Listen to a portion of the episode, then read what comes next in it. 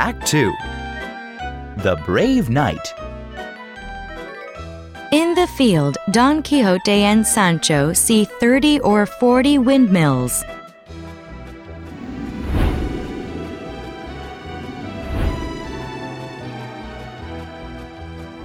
Can you see the giants, Sancho? What giants? They're windmills. Don Quixote rides into the windmill. He and his horse are thrown back. Ah! Oh, I told you they were windmills. A witch changed the giants into windmills.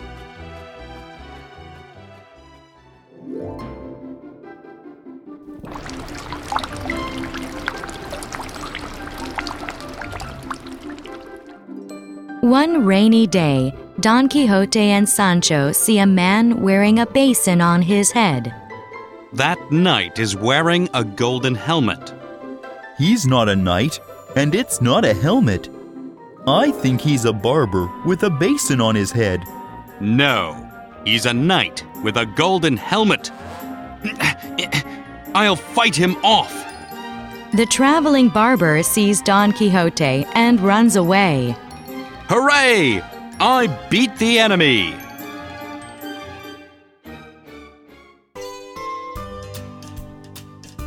A girl dresses up as a princess.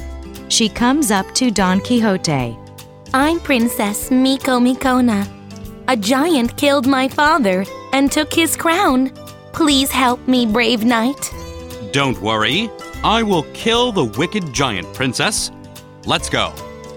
On the way, they meet Don Quixote's friends and Sancho.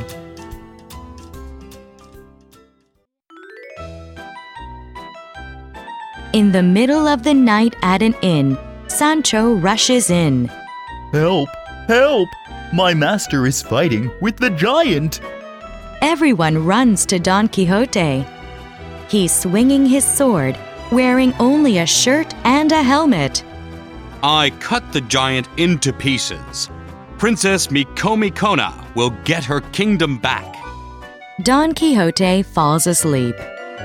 Let's put him in a cage and take him to his home. All right, hurry up.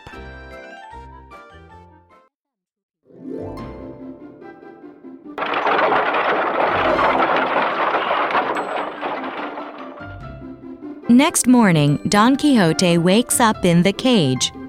Where am I now? Why am I in a cage? You're flying in a sky cart. You will meet your love, Lady Dulcinea.